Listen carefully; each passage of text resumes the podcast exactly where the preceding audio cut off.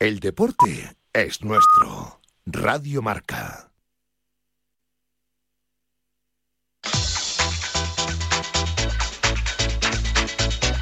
Al límite, con Fernando Soria. ¿Qué tal, amigas, amigos oyentes de Al Límite en Radio Marca? Seguimos aquí en el fin de semana límite en la radio del deporte para, en esta ocasión, analizar la actualidad deportiva, o al menos algunos de los temas de interés de la actualidad deportiva de la semana. Y lo hacemos con Javi Fernández de la parte técnica y Cristina Blanco, coordinación, producción y también en la parte de tertulia. Primera comunicación de la mañana, señor Buceta, ¿qué tal? Buenos días. Buenos días, buenos días a todos. Sorpresa para nuestros oyentes, aunque los seguidores del programa del sábado ya escucharon ayer el reencuentro en vivo y en directo con Chema Buceta. Señor Buceta, es un placer siempre tenerle, aunque usted nos acompañe también con algún que otro audio. Pues el placer es mío. Ayer disfruté muchísimo en la tertulia del sábado y hoy, por supuesto, también. Muy Así bien. Que nada, encantado. Pues vamos a comenzar con el primer tema de esta semana, el torneo máster de tenis, el masculino, la última gran competición de la temporada que ganó de nuevo Djokovic eliminando en semifinales a Carlitos Alcaraz. Un partido que se decía que era otro a vez el partido del año, pero en realidad hubo bastante diferencia a favor de Djokovic y sobre todo hay que tener en cuenta también que en pista rápida, en la que Djokovic es el número uno del mundo con diferencia, pues cualquier error, como dicen los especialistas, al final te dejas fuera de la posibilidad de ganar el título. En todo caso, Chema, ¿tuviste la oportunidad de seguir esta semifinal o no? Sí, sí, la seguí. La seguí eh, no solo la semifinal, todo el torneo. Y la verdad es que Djokovic es verdad que perdió un partido en la fase previa con Sinner, que se pudo quedar fuera de la semifinal, pero luego el caso es que tanto en la semifinal como en la final pues demostró que es el mejor. Y eso corrobora pues en fin lo que ha pasado en la temporada porque de cuatro Grand Slam ha ganado tres. Luego ha ganado los Masters 1000 también a los que se ha presentado. Eh, en fin eh, ha, ha, hecho una temporada en la que ha mostrado que es muy muy superior a pesar de la edad 36 años a todos los rivales y el querer haber hecho esta comparación con con Nadal, un poco de Alcaraz, me refiero, del duelo, eh, en fin, pues yo creo que ha sido más un marketing realmente sin una base y que, que Djokovic ha, se ha, en fin, se ha ocupado de desmentir totalmente. Es decir, aquí el rey es él y los uh -huh. demás, de momento, están abajo. Y no solo Alcaraz, es decir, todos los demás. Eh, Chema, ¿te llamó la atención como a mí, aunque yo sinceramente me lo esperaba?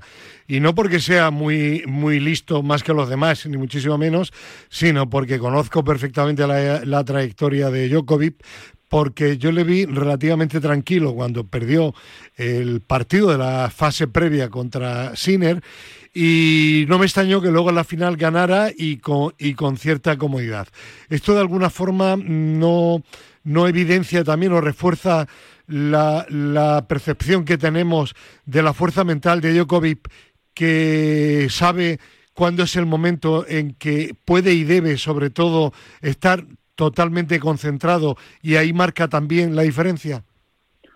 Sin duda, sin duda tiene una fuerza mental tremenda. Eh, primero para para organizar la temporada, es decir, ha demostrado que ha sabido dosificarse muy bien, porque no se ha presentado en algunos torneos que ha, ha dejado de jugar, se ha centrado en los más importantes para poder llegar bien y luego, como bien dices, en los momentos críticos de los partidos, pues eh, normalmente, salvo esa excepción eh, en la fase eh, previa, normalmente, incluso cuando ha perdido algún partido, en los momentos críticos está centrado, está lo suyo, incluso cuando va con el marcador en contra es capaz de seguir centrado y seguir haciendo lo que tiene que hacer y sin duda es una de sus principales cualidades. Ahí se ve su veteranía, su experiencia, eh, que en fin, que no solo es la edad, la experiencia y la veteranía, es también el haber desarrollado pues unas habilidades mentales, en este caso, que, que, que, que lo apoyan, apoyan eh, ese rendimiento, eh, favorecen ese rendimiento tan alto y sobre todo, como tú has dicho, en los momentos críticos,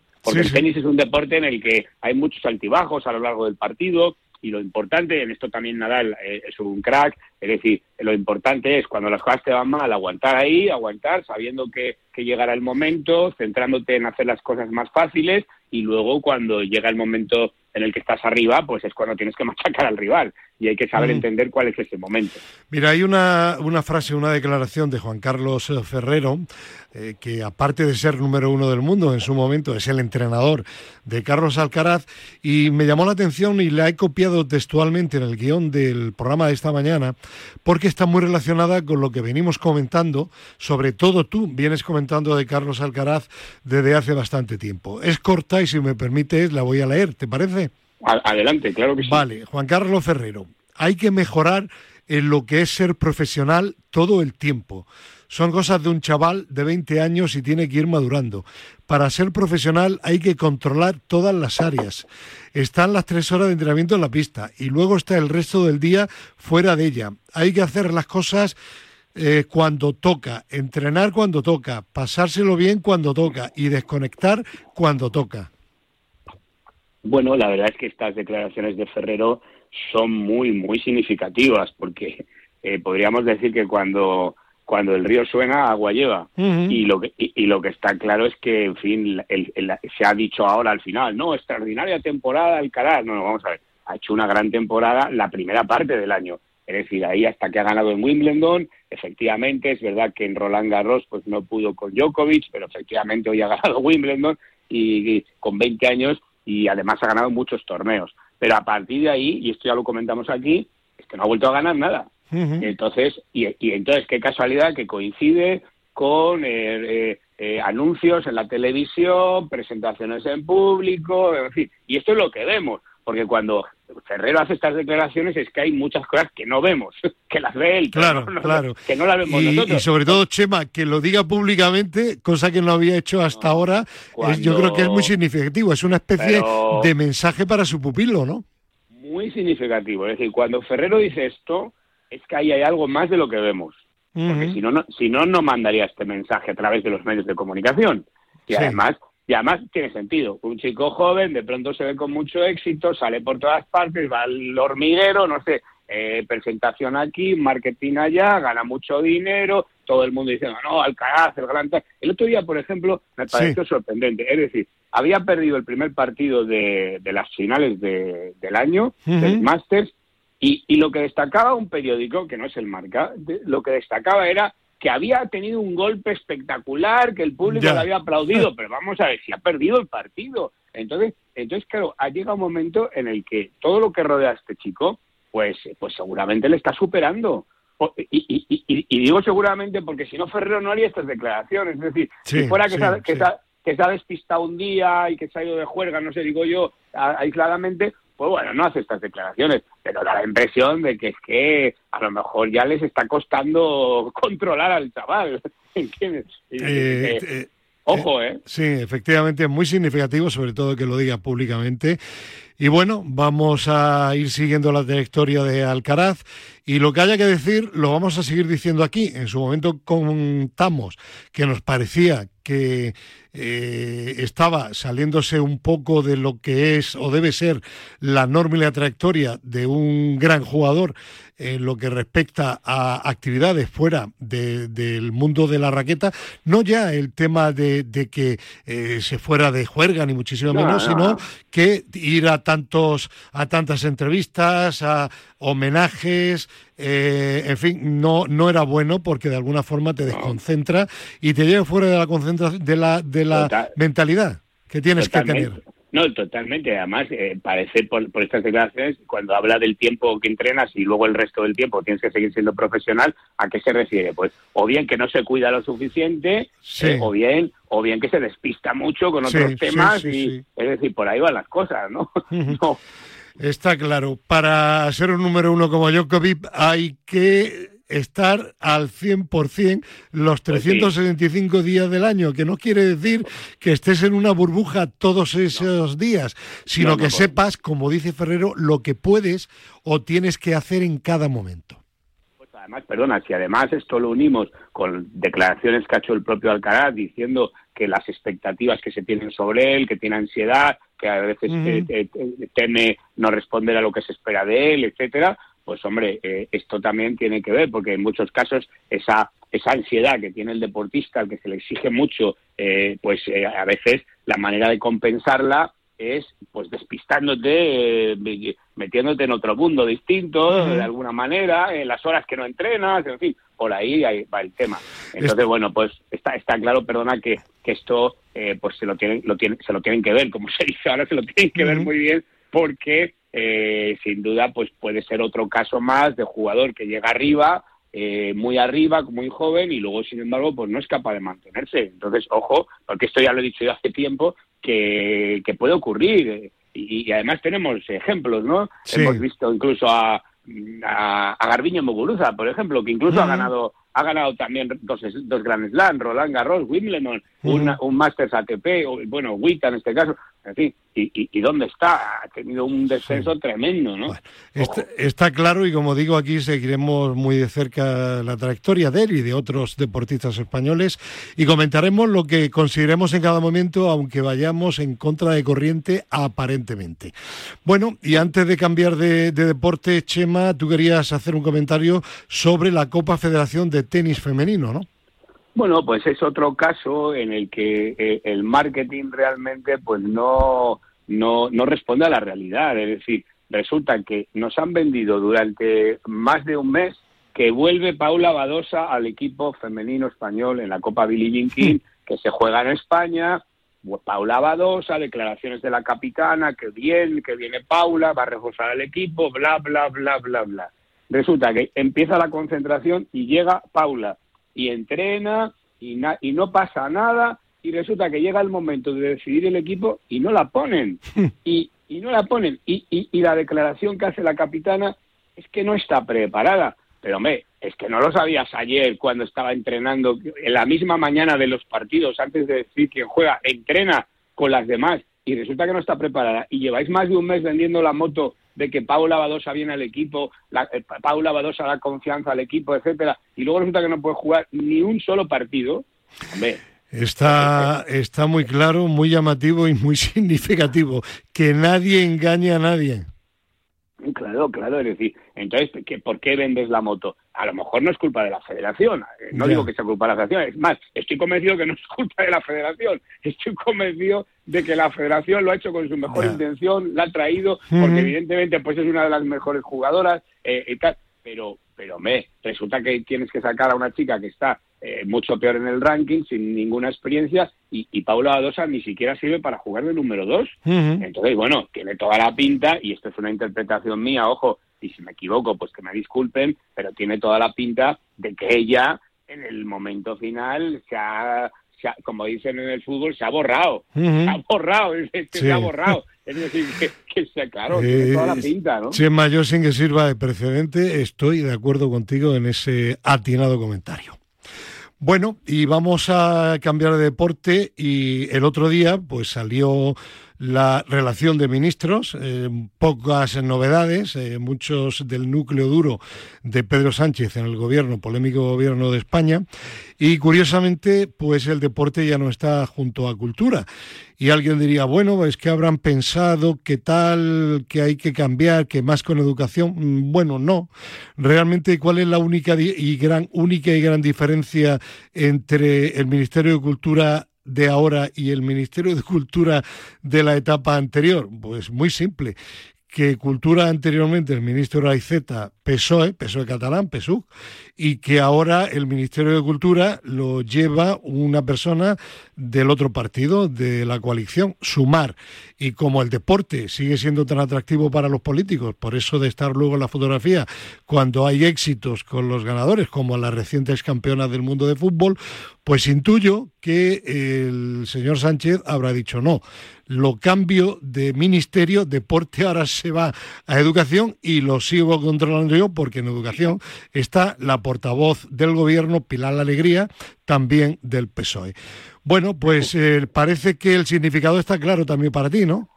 Hombre, eh, es una alegría de entrada que no se hayan olvidado del deporte, que es lo que podría haber pasado, ¿no? Sí, sí, sí. vamos a ver, la verdad es que el deporte, eh, lo que lo que es una pena es que con tantos ministerios que se le ocurren a, Pedro Sánchez, eh, pues no haya un ministerio que sea el uno deporte. de juventud e infancia, ¿eh? Claro, claro pues, pues podría haber puesto ya de entrada uno más que fuera el ministerio De de, deporte, Deportes, sí, sí, de una de una vez, ¿no? Sí, Porque sí, sí, sí. no hay no, no hay ningún ningún presidente del partido que sea que se haya atrevido a hacer Ninguno. eso, ¿no? Cosa, co- cosa que sin embargo pues en otros países existe el Ministerio de Deportes. Entonces, bueno, si lo tienes que poner un poco como como apellido o segundo nombre, pues bueno, puede ir con cultura, con educación, con sanidad, ¿por qué no? Sanidad y deporte, en fin, no sé. Bien, pero está claro que aquí hay una motivación, como tú bien has explicado, que tiene que ver con esto. Porque, aunque no le den mucha importancia al deporte, no se preocupen mucho, que esto es algo pues que, que está ocurriendo, lo que sí les interesa es la imagen que da el deporte. Claro, Es decir, claro. hacerse la foto de, de con Alcaraz o hacerse la foto con... eh, La selección de fútbol española femenina, claro, de, de, fútbol. fútbol. claro, fíjate tú lo que da ese juego, o ahora que es la Eurocopa o los Juegos Olímpicos, que son del año ujú. 2024, pues imagínate lo que es estar ahí un ministro pues de un determinado partido, pues hombre, lo quieres para ti, que es lo que lógicamente el, el- el partido que, que predomina en el gobierno es el PSOE, pues quiere el deporte, la imagen del deporte Bueno. para sí. Luego ya veremos lo que se Yo- ocupa, ¿no? Porque claro, no sé, Yo- no sé Pilar Alegría, la verdad, la experiencia que tiene en el deporte. bueno, pero, dice no sé, que juega pádel y que practica no sé qué otro deporte. Hombre, pues es, es de los míos, porque yo también juego bien. al pádel. Pues nada, hay que concertar un partido rápidamente. Sí, sí, Eh, sí, yo hago una apuesta contigo, Chema, y damos paso al profe que está allá y esperando para entrar, eh, a que esto no significa que vayan a incrementar el presupuesto del Consejo Superior de Deportes para el año que viene. ¿Te apuestas algo? Hombre, no me ha puesto nada porque estoy de acuerdo contigo. Primero porque porque parece que no estamos muy bien, la- las cuentas públicas No. están bollantes, ¿no? Y luego y luego las empresas cada vez quieren invertir menos en España, ese es otro problema, y yo creo que eso lo va a notar el deporte, no porque lo diga yo, porque es lo que las noticias están saliendo continuamente, ¿no? Entonces, eh, todavía tenemos algunas empresas importantes que están apostando eh, por el deporte, sobre todo en el deporte femenino, pues Ujú. esto, esto se va a notar como, como realmente estas empresas empiecen a retirar los patrocinios. Yo entiendo que ahora, de cara a los Juegos Olímpicos, que son dentro de nada, pues eh, se hará un, un cierto esfuerzo, pero en cuanto pasen los Juegos Olímpicos, yo creo que vamos a ir a una a un descenso de ingresos para el deporte tremendo. Es decir, que hasta los Juegos Olímpicos aguantaremos un poco, pero después, cuando ya empiece el siguiente ciclo ya de cara a 2028, yo creo que aquí el deporte va a tener un, un tijeretazo tremendo. ¿eh? Sin duda. Bueno, pues vamos, como digo, a cambiar de nuevo de tema y de deporte y ya tenemos comunicación telefónica con nuestro queridísimo y entrañable profesor López Nombela. Profesor, alégrese, Chema Buceta, le tiene en vivo y en directo. Ahora, ahora sí le estoy oyendo. Sí, ¿no? Sí, Profe, un fenómeno. profe, un placer, un placer Ah. escucharle. Sabe usted de todo. Hombre, y tanto, ¿no? y tanto, profe, Pero y yo, no, tanto. yo no sé, yo- vamos a ver, y usted le dice, ¿y por qué no ponen de ministro de Deportes al profesor Nombela? Cla- Pues ya, claro, ya, ya, ya, ya, claro, ya, ya, ya. Lleva mucho tiempo Claro, esto, ¿no? claro que sí. En fin, Hombre, a- a- profe, eso, e- e- eso demostraría que el presidente es un hombre sensato, si le pone a usted. Pero- no, no, a mí, pero- va- no, no, vamos, yo digo a mí, por, por el que estar aquí el primero, pero de todas Claro. maneras, fíjate No, si hay gente que pueda estar en el deporte, Sí. que lo conoce perfecto. Bueno, yo no sé, y aquí cualquiera que se apunta a un partido o se apunta, bueno, no, profe, ya- apúntese usted a un partido, apúntese a Sumar o a Podemos. No, yo sí, yo me apunto al partido del jajaja. Ya, bueno, bueno. Profe, que vamos a hablar ahora de fútbol. Tranquilícese un poquito. No, no, pero no, Pedro Calvo, buenos días. Hola, buenos días. Eh, tú sí estás un poquito más, tú eres más pragmático, ¿no? No, yo de, de- de esta gente prefiero no hablar. Pues eso digo, eres más Es, pragmático y es, que, es. y que no, no, no sigues eh, abundando en el tema como el profe. No, no, es que no merece la pena abundar. Tenemos Claro. el país que nos merecemos y, Bueno. y los políticos que nos merecemos. Ya. Los hemos votado, o sea que... Muy ¿quién bien. los ha votado? ¿Quién los ha votado? Ya, bueno, Alguien no, les habrá no votado para que hablemos puedan estar ahí, profe. Que No hablemos- una carta uno por uno. de política. Bueno, y entra también aquí en el estudio, que estaba afuera, pero ahora entra en el estudio. No, no, profesor, no es la ministra Pilar Alegría, es una persona que nos trae alegría, Cristina Blanco. Hola Cristina, ¿qué tal? Buenos días. Hola Fernando, ¿qué tal? Buenos días. ¿Dónde va a parar? ¿Dónde va a parar? Una señorita que está en el deporte, que conoce el deporte, que conoce el Claro, fútbol. sí. Bueno, pues esto, esto es lo que, pues eso. Bueno, vamos al, al grano, que hoy tenemos, eh, ayer estuvimos mucho tiempo hablando de fútbol y hoy tenemos menos tiempo. Que ayer hablamos en el programa del sábado de la selección española de fútbol, de la Eurocopa, que está como eh, cabeza de serie en el sorteo. Y también hablamos pues de, los partidos, bueno, de, de auténtica vergüenza. eh, Francia 14, Gibraltar 0. Digo vergüenza por la diferencia, no por Gibraltar. Bastante hacen que están compitiendo, ¿no? Los chicos de- del Peño. Bueno, en todo caso, que yo hoy quería hablar de un tema que está relacionado, que es el tema de las lesiones. Eh, de nuevo, durante el, periodo, el corte eh, de las ligas nacionales para eh, los partidos de selecciones, pues un chorro tremendo de, de lesiones. Y es que lo que también venimos diciendo aquí desde hace bastante tiempo se está cumpliendo. Es que partido de 60, o temporada mejor dicho, 60, 70 partidos al año, y además al ritmo y la intensidad física que el fútbol necesita hoy por hoy, es que es tremendamente matador, ¿verdad Pedro Calvo? Pues sí, tú lo, tú lo estás diciendo, o sea, al final tanta competición a un nivel tan alto, pues es, es muy, muy, muy complicado llevar. Aparte, luego los seleccionadores tampoco racionalizan porque yo los entiendo, y quieren jugar con los mejores y quieren que jueguen todos los minutos y al final pues es, el jugador tampoco quiere porque muchas veces decimos es que el jugador tal pero el jugador tampoco quiere que le dejen fuera al final es la pescadilla que se muere la cola, los clubes quieren, tienen que sacar más dinero con, con pretemporadas en, en países exóticos y cobrando mucho dinero y el futbolista no descansa y al, y al final en, en, un deporte de alto rendimiento como este es muy complicado que no, que no pueda pasar esto. Profe, ¿usted coincide? No, no, coincido más. Más todavía. Más todavía, abundando más todavía. Uh -huh. Eh, Vamos a ver, primero hay que pagar los hay que pagar los sueldos a los futbolistas. ¿De dónde se saca? Pues de las taquillas. Bueno, yo, principalmente de las televisiones, hoy por hoy. Bueno, de donde sea, sí. pero que se saca de eso. Luego, cuando se eligen futbolistas para las selecciones, tiene que haber alguna ley ahí. Ya. Pero a ver, quién, a ver quién le pone el cascabel. Bueno, pero yo creo que, que, debe de influir también a nivel de seleccionadores. No hablo ya de por la lesión de Gaby, que fue de auténtica mala suerte, pero por ejemplo, eh, Francia, en el intermedio se ha sabido, yo lo he leído en marca.com, el seleccionador de Champ les decía a los suyos, por si os sirve de referencia el récord de, de, de goles de Francia en un partido está en 10 a 0 y dejó a todos los titulares para que jugaran también la segunda parte. Mire usted, si está con una goleada tremenda, saque a los jugadores suplentes, no, no les dé más cancha para al final que sean 14 a 0. Ahí está Gamavinga que se lesionó, no en ese partido, en el anterior.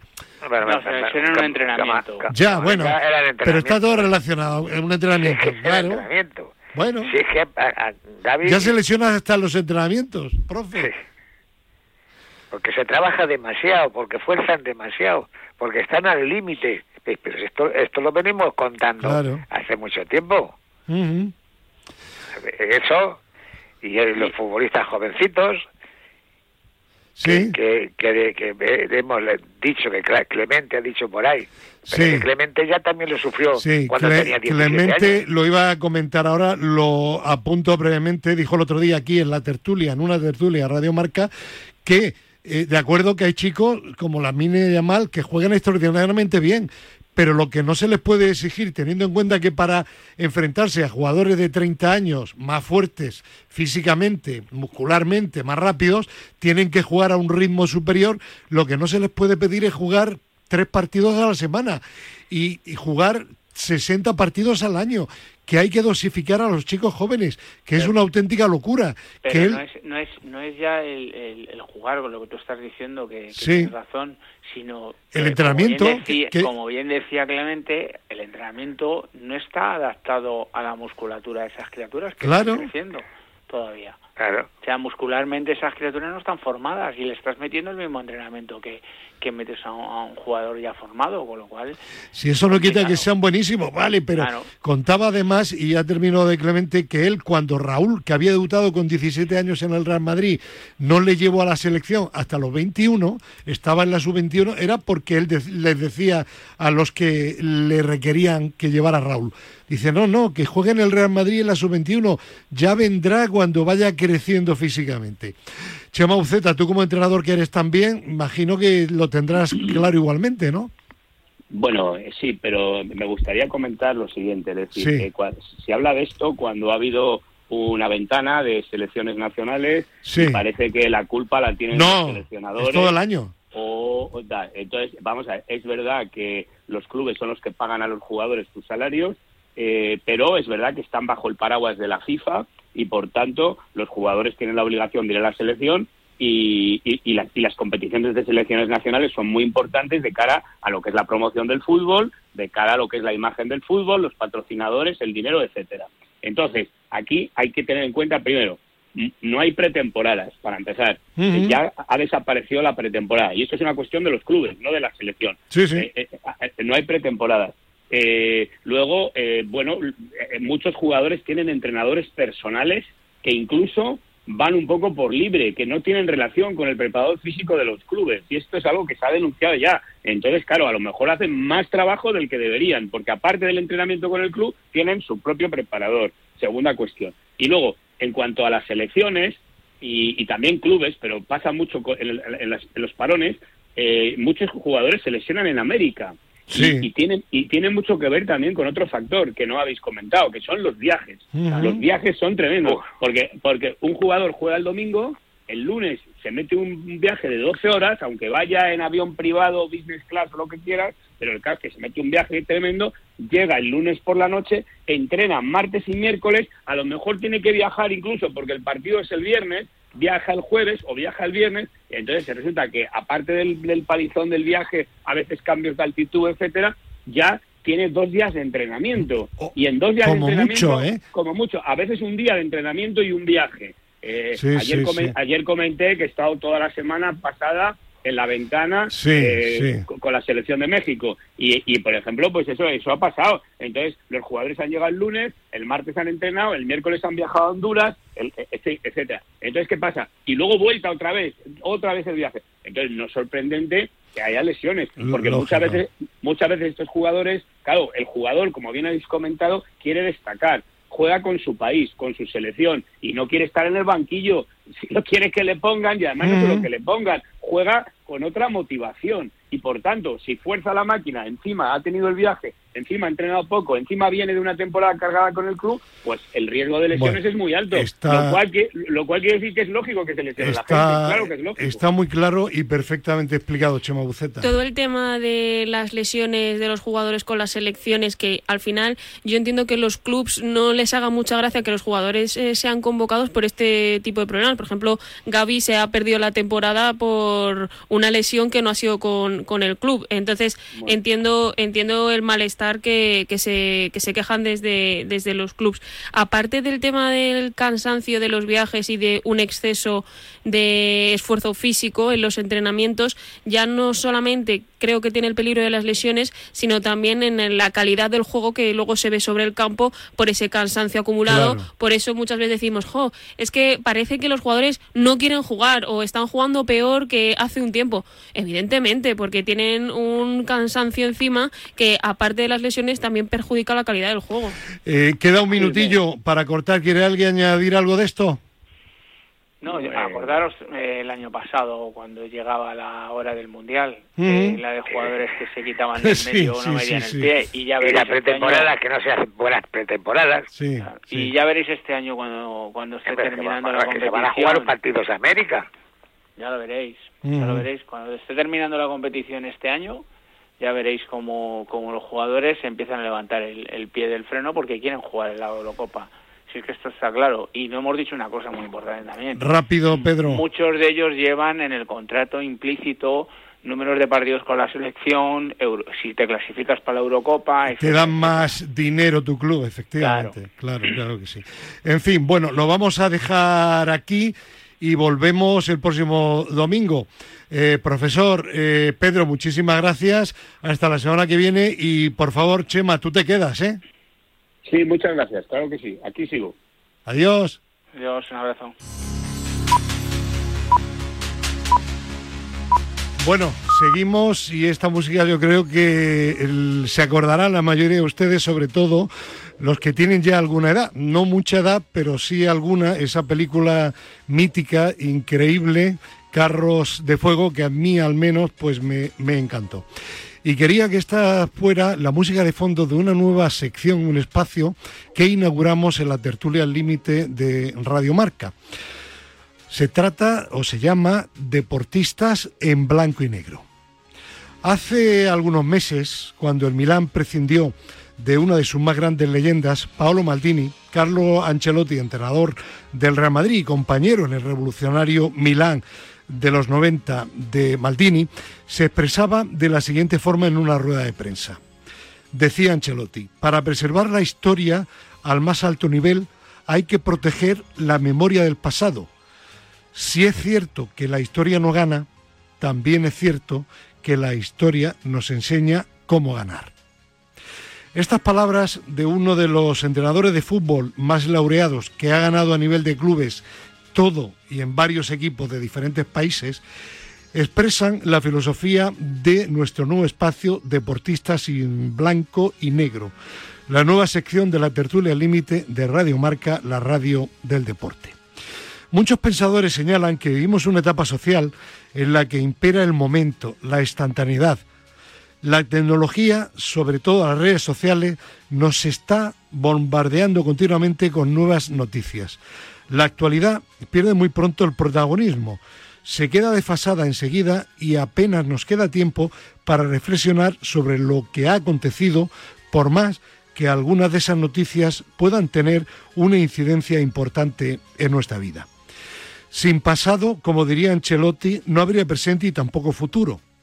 Si alguien no hubiese descubierto la rueda, por ejemplo, hoy no tendríamos coches o bicicletas.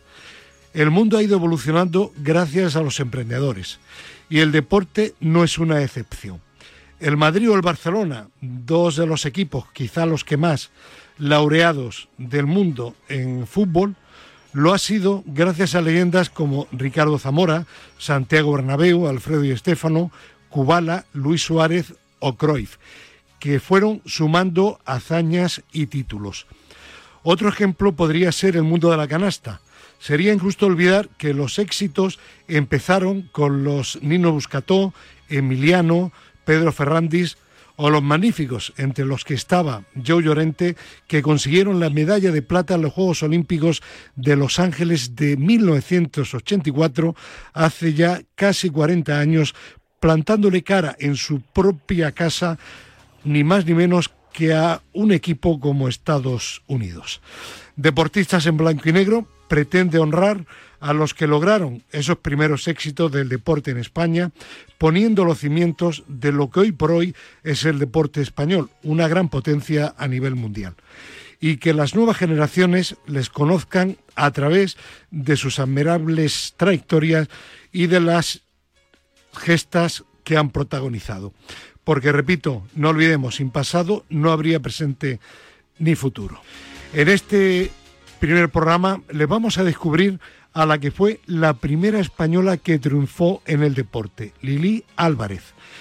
Pero por encima de sus éxitos deportivos, como veremos ahora, hay que destacar su lucha por la igualdad de la mujer hace un siglo, porque sin ella no sería posible entender todo lo que ha costado llegar a la situación actual en la que la mujer deportista ha empezado a igualarse en derechos y oportunidades con el hombre. Y un ejemplo fue el último título de campeonas del mundo de fútbol. Y vamos a comenzar, antes de dar paso a unos compañeros personajes que nos van a acompañar durante esta mini tertulia, con un reportaje estupendo, muy trabajado de nuestra compañera Cristina Blanco sobre Leli Álvarez. Javi Fernández, vamos con el reportaje.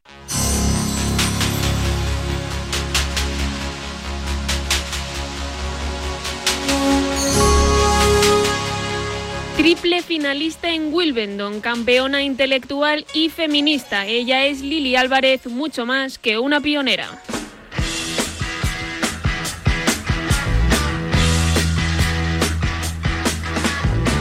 Lili Álvarez es la definición pura de deportista polifacética, tenista, escaladora, patinadora, esquiadora y automovilista. Era una fantástica deportista que brillaba en todo aquello que se proponía. Por si fuera poco brillar en el deporte, Lili también era la intelectual, la escritora y la periodista. Feminista convencida, siempre defendió un discurso revolucionario cuando pocas se atrevían. Pero ¿tuvo el reconocimiento que se merecía a tiempo? Tristemente no. El saber ver y dar el valor de lo hecho para Lili Álvarez llegó, pero llegó tarde. Su historia comienza en Roma el 9 de mayo de 1905. Hija de un abogado y deportista, el trabajo intelectual y físico siempre fueron las banderas de su educación. Antes de venirse a España, Lili ya había empezado a destacar a edades tempranas. Con solo 12 años ganó el campeonato de patinaje sobre hielo de Saint Moritz y recibió la medalla de oro internacional de esa modalidad.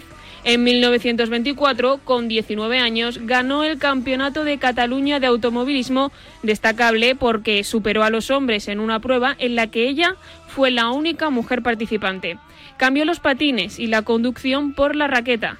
Fue la primera mujer, junto con la catalana Rosa Torras, que acudió a unos Juegos Olímpicos, los de París, en 1924, y juntas alcanzaron los cuartos en la modalidad de dobles. En tenis brilló siendo finalista de Wimbledon en 1926, 1927 y 1928.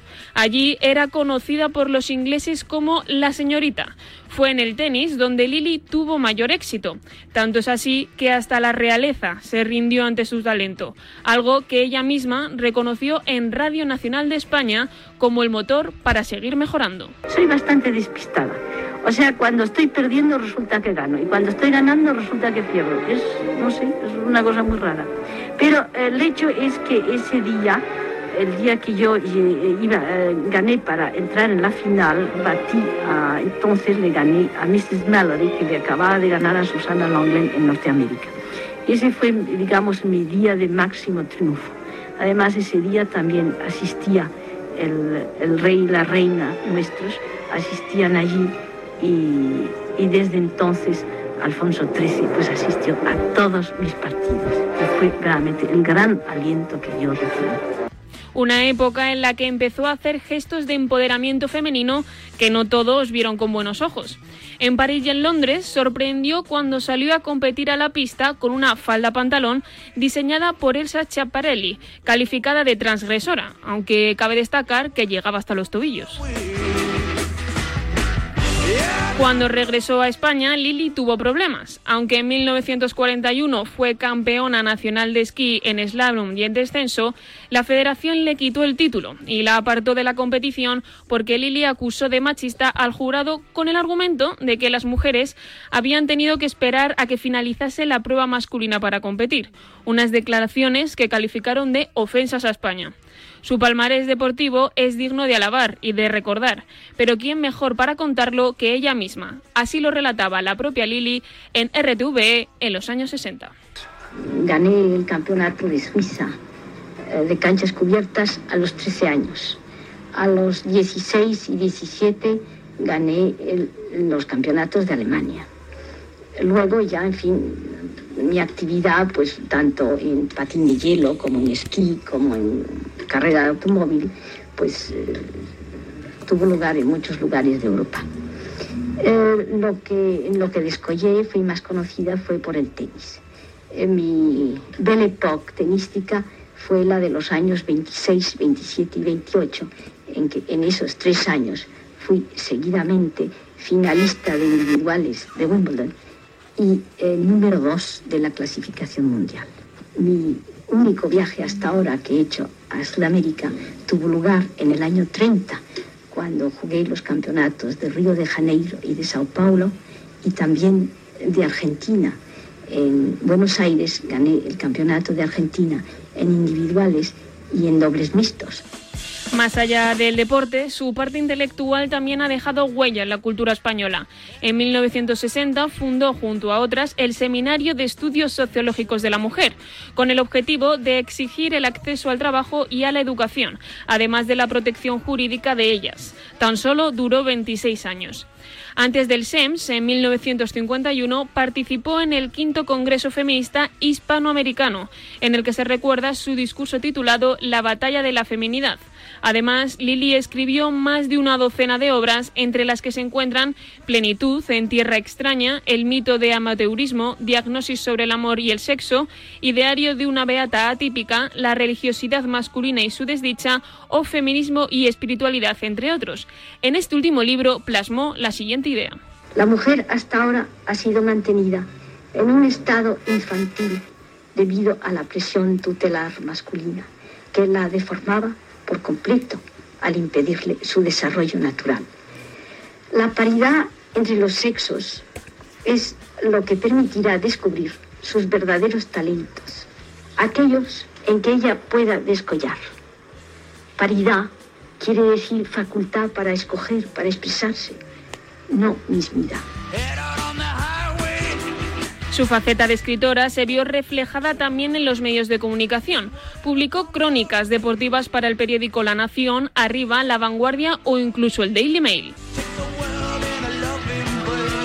A pesar de ser una increíble deportista con títulos, escritora con éxito y aceptada periodista, el reconocimiento a toda su carrera profesional no llegó hasta después de su muerte. Su familia recogió la medalla de oro al mérito deportivo cuando ya había fallecido, a título póstumo. Murió el 8 de julio de 1998 en Madrid tras luchar contra el Alzheimer. Desde 2017, el Instituto de la Mujer para la Igualdad de Oportunidades concede anualmente unos premios en su honor, en colaboración con el Consejo Superior de Deportes.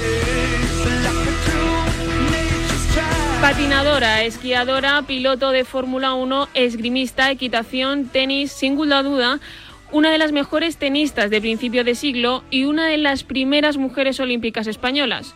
Todo un orgullo para el deporte español. Bueno, y ahora después de este estupendo reportaje que nos ha servido para conocer toda la trayectoria de Lili Álvarez, vamos a saludar a los que nos acompañan, nos van a acompañar en los próximos minutos en esta mini tertulia del primer programa de deportistas en blanco y negro. Antonio Rivero ha sido decano del INEF, ha sido profesor de Historia del Deporte en la Universidad Europea y también en el INEF de Madrid, el primero de España, ha escrito varios libros y es un gran especialista en la historia del deporte. Eh, Antonio Rivero, desde luego, mm, ahora lo comentarás, la historia de Lili es, tremenda, es increíble, es de auténtica eh, película, ¿no? Pues sí, yo siempre digo que es una historia para hacer una serie o para hacer una película, porque vivió unas épocas eh, de convulsión en Europa, de cambios, y ella fue protagonista en diversos campos. El, deporte, el periodismo, como escritora, como feminista. Eh, tenemos también para hablar de lo que ha sido el tenis en aquella época Tati Rascón, que es el actual presidente de la Federación Madrileña de Tenis, ha sido eh, deportista, tenista de, gran nivel, eh, es también comentarista en algunos canales de, de televisión. Tati, quizá el deporte del tenis era uno de los pocos deportes que en aquella época se le permitía a la mujer. Pues es posible, porque la verdad es que, bueno, no era fácil el, camino en ese sentido para la mujer, mucho menos fácil el destacar en todo lo que destacó Lili Álvarez y sobre todo en un mundo donde eh, el tenis era un deporte extremadamente elitista para el que lo podía practicar y destacar y abrir el camino en este aspecto pues todavía es mucho más difícil de lo que puede ser ahora el poder hacer cosas como Lili Álvarez eh, hizo y si lo hace en aquella época, pues todavía muchísimo más complicado. Nos acompaña también Chema Buceta, nuestro psicólogo favorito habitual de Al Límite, que es también un gran conocedor del deporte, de la historia de nuestro deporte, pero Chema, no solo por la edad, sino porque tú eres, aparte de escritor, eres también un lector y seguidor, ¿no? Sí, sí, pero también, pero, pero también es por la edad, ¿eh? También, todo influye. No, no, no, eh, no, tengo tanta edad como tendría Lili Álvarez, pero, pero ya tengo unos cuantos años. Eh, mira, la verdad es que es una, es, es, una, es una historia que me fascina, la verdad, la de Lili Álvarez, por muchos motivos, no solo por ella, sino por el contexto en el que, en el que ella practicó deporte, ¿no? Eh, donde, en fin, ya lo ha comentado Tati, eh, el tenis era un deporte de aristócratas y realmente ella era una aristócrata. Eh, pero es interesante cómo el deporte que comienza, digamos, con aristócratas, va poco a poco popularizándose hasta que llega un momento en que en que es algo pues que, está al alcance de cualquier persona hoy en día, ¿no? y, y eso creo que ella ha colaborado muchísimo a que esto fuera así, ¿no? Porque además no solo ha sido tenista, es decir, de hecho fue convocada en 1924 para los Juegos Olímpicos de Invierno y no pudo ir por una lesión, porque ella era esquiadora y patinadora sobre hielo también, y luego pues también hacía tenis. Claro, evidentemente en, aquella época se podían hacer varios deportes a la vez, ahora sería impensable. Claro. Bueno, vamos a dejar por supuesto los micrófonos abiertos y vamos a mm, conocer un poco más de Lili Álvarez, eh, inicialmente con Antonio Rivero, pero tanto Tati como Chema podéis intervenir en cualquier momento. Eh, Antonio, vamos a contextualizar un poco eh, para los oyentes lo que era la sociedad en aquella época de Dili Álvarez, eh, antes de la, de la, después de la Segunda Guerra, la Primera Guerra Mundial y antes de la Guerra Civil Española, que es cuando ella empieza a destacar, ¿no? Bueno, ella ten en cuenta que vive una vida de aristócrata, su familia es una adinerada, adinerada, ella eh, vive en Suiza, en Francia, en Alemania, eh, ella vive en los balnearios, en las estaciones de esquí, juega al tenis y ella misma decía que su el lugar donde aprendió de la vida fueron los, el, hall de los grandes hoteles hablando con, con, personajes de la época. En esta época la, la mujer eh, solo podía hacer deporte la, la, mujer de, de, clases sociales altas. ¿eh? Y luego había también toda una, una cultura sobre el deporte femenino en el que solo estaba bien visto que hicieran deportes que decían que beneficiaban su gracilidad. O sea, había que alejarse de todos los deportes eh, que tuviesen cierto aspecto varonil, o sea, que no tuviesen, que no se utilizase la fuerza ni la resistencia ni el golpeo entre, entre los cuerpos. Entonces, eh, todo el deporte que estaba bien visto en la gimnasia sueca por, era, era, evidentemente la, la, práctica más, más recomendada sobre todo por los médicos. Era todo siempre para que beneficiase la belleza y sobre todo la maternidad de las mujeres. Eh, Antonio, en ese, en ese ambiente, eh, aunque lo ha contado brevemente anteriormente mm, Cristina Blanco, es la primera mujer que en una competición de hombre y también femenina se planta y dice que hay un trato discriminatorio. Eh, ¿Puedes contarlo a los oyentes y también para Tati, para Chema, para que ellos den también su punto de vista? Bueno, eso ya, eh, eh, vamos a ver, ella, ella lleva una vida que, como ya dije, en los años 20, los años 20 eh, son los felices años 20, después de la Primera Guerra Mundial. España no, no, no padece la Primera Guerra Mundial, sigue en una cultura católica muy especial, pero en Europa ya hay, hay cambios.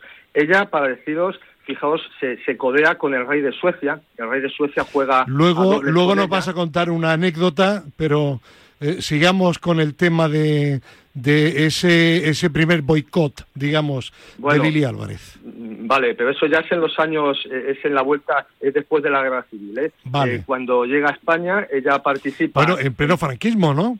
Eh, sí, claro.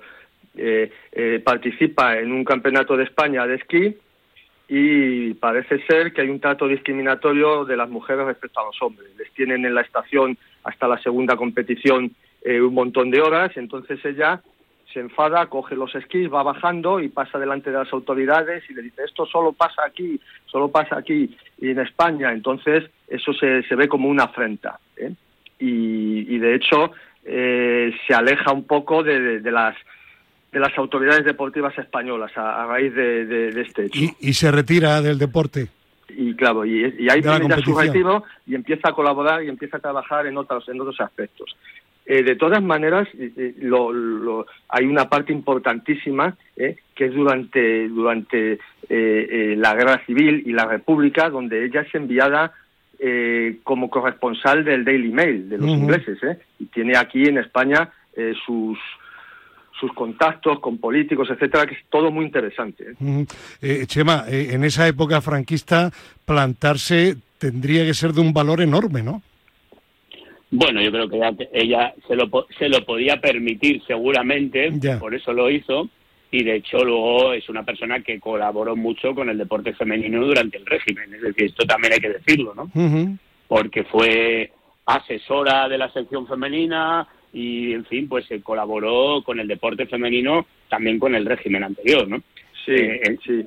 Ella colabora con la sección femenina durante algún tiempo y después ocurre algo muy curioso.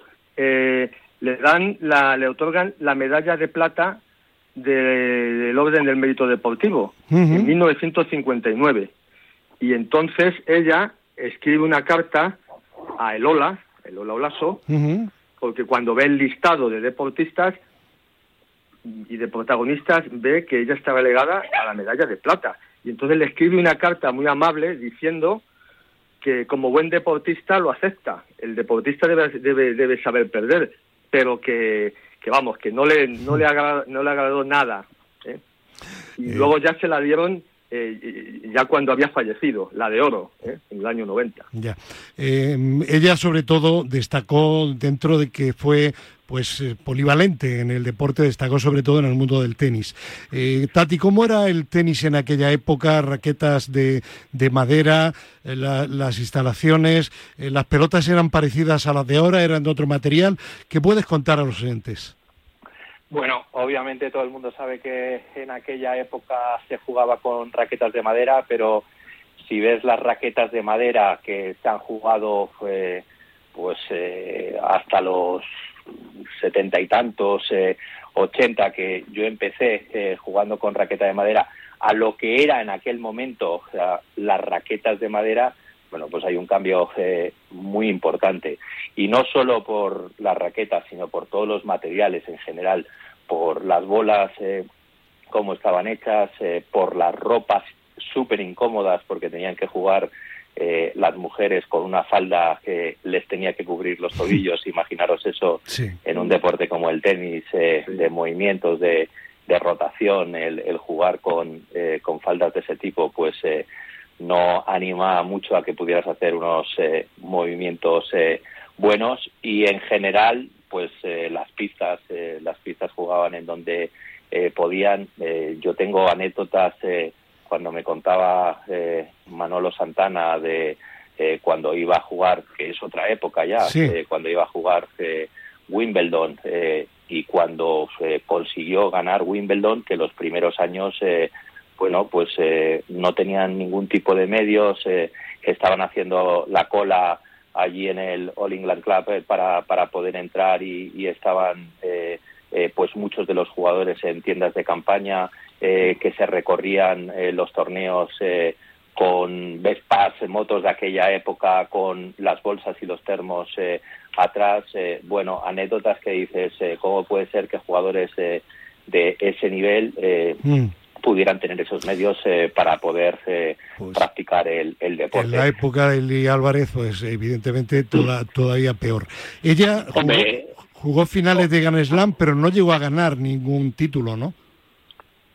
Sí, hizo final eh, de Grand Slam, que, en aquella época hacer final de, Wimbledon, pues es verdad que no en el contexto de lo que ahora mismo es es diferente porque eh, ya en la época de Santana pues había un circuito eh, que decían profesional y un circuito eh, amateur, pues imaginaros lo que es en la época de Lili Álvarez el, el poder jugar Wimbledon. Pero para mí lo más importante de todo eso es que es verdad que habría mucha menos gente jugando, pero era mucho más difícil todo porque para poder jugar ya era muy difícil, como hemos dicho anteriormente, era un deporte para gente eh, muy rica, muy elitista. muy elitista, eh, y al final el poder eh, practicarlo de esa manera, pues es muy, muy complicado. Pero para mí uno de los valores principales que tiene eh, Lili Álvarez es el legado que luego dejó, no solo como deportista y por todas las muchas cosas que consiguió hacer y consiguió hacer eh, muy bien, sino por cómo defendió luego a las que le, eh, las que venían después. Eh, para mí es un poco abre el camino de lo que luego fue Billie Jean King, que es la que consigue en, en los 70 pues eh, conseguir que los mismos premios eh, a las chicas se den a los chicos, eh, jugadoras como Navratilova que defendieron todo el camino que defendieron y, abrió ese legado que ahora mismo pues podemos decir que no hay un deporte más igualitario porque es un deporte donde las chicas y los chicos ganan exactamente lo mismo y eso mm, ha ocurrido desde hace muchísimo tiempo. Yo, yo quería comentar que, que, sí ganó un, un gran slam en dobles Roland Garros en 1929, por lo menos es lo que lo que he leído, ¿no? Eh, en dobles, ¿no? Roland Garros. Eh, evidentemente las dificultades que tenían los deportistas en aquella época eran grandes porque no había la organización que hay ahora pero también es verdad que eran personas con muchos medios personales y gracias a ello pues podían practicar deporte, ¿no? Claro. Entonces, dudo que Lili Álvarez eh, tuviera que sufrir eh, las colas de Santana, incluso porque seguramente, pues no sé, iría a los partidos con chofer, estaría en un hotel de cinco estrellas y, bueno, pues viviría al nivel que vivía ella, ¿no? que al nivel que vivían los deportistas. No, no le quito valor con esto, ¿no? sí, bueno, y hablando de nivel, la anécdota que iba a anticipar anteriormente Antonio Rivero de su relación con el rey de Suecia, ¿no? Bueno, eh, a ver, ella tiene muchas anécdotas de este tipo.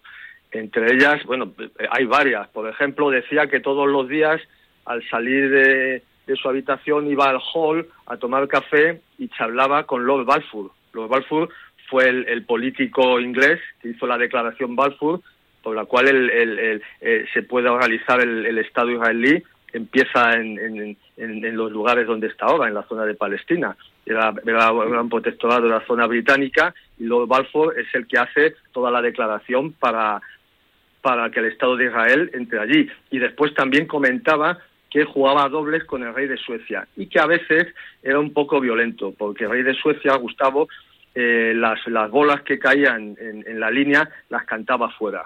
Y claro, como era un rey, ni los adversarios ni ellas se atrevían a contradecirles. O sea, tiene muchas anécdotas. Después también dice que un día bailando con Alfonso XIII, ¿eh? Alfonso XIII ya estaba en el exilio, pues le dijo, somos los dos únicos españoles conocidos por estas tierras.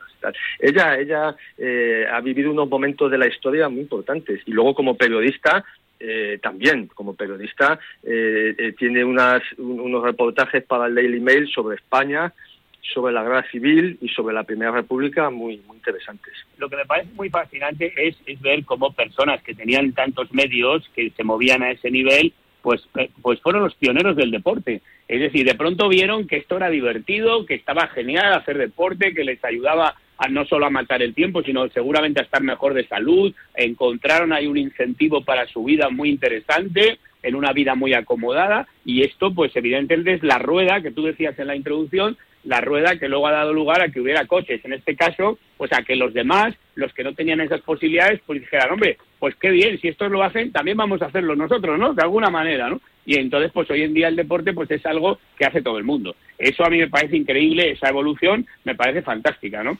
Y ahora que se van a ahora que se van a cumplir 100 años de Carros de Fuego, que ponías la canción, pues es interesante recordar estas cosas. Así que te felicito por haber traído al programa eh, a esta figura porque creo que eh, realmente es una historia muy interesante. Porque antes, Tati, de Alcaraz, Nadal, Santana, existió Lili Álvarez. Ya lo creo. Eh, existió, pues, como dije al principio, pues eh, una jugadora que se abrió el camino a muchos otros eh, jugadores e hizo que el tenis, que en aquella época pues no era conocido, pues que empezara a ser conocido, conocido, como luego han venido otros jugadores y como decía Chema, pues han ido popularizando el, el de deporte del tenis cuando el deporte del tenis hasta no hace mucho tiempo pues eh, era un deporte que se le veía muy muy elitista. cuando ya no lo era Oye, Tati, perdona, puedo preguntarle a Tati, Tati, ¿tú sabes cómo jugaba Lili Álvarez? Es decir, no sé, utilizaba la derecha, al revés, la volea, igual que ahora, los golpes eran los mismos. Nos queda poco tiempo, respuesta rápida. Pues eh, jugaba como se jugaba en aquella época, con empuñaduras eh, muy continentales y en cuanto podían eh, se iban a la red para, para cerrar las jugadas. No era como juega ahora con tanto efecto. Pues Tati Rascón, Chema Buceta, Antonio Rivero, gracias por este homenaje que habéis contribuido a dar a alguien que no era suficientemente conocida en España, no lo es, y espero que después de este programa, pues Lili Álvarez lo sea un poquito más. Lili Álvarez, gracias por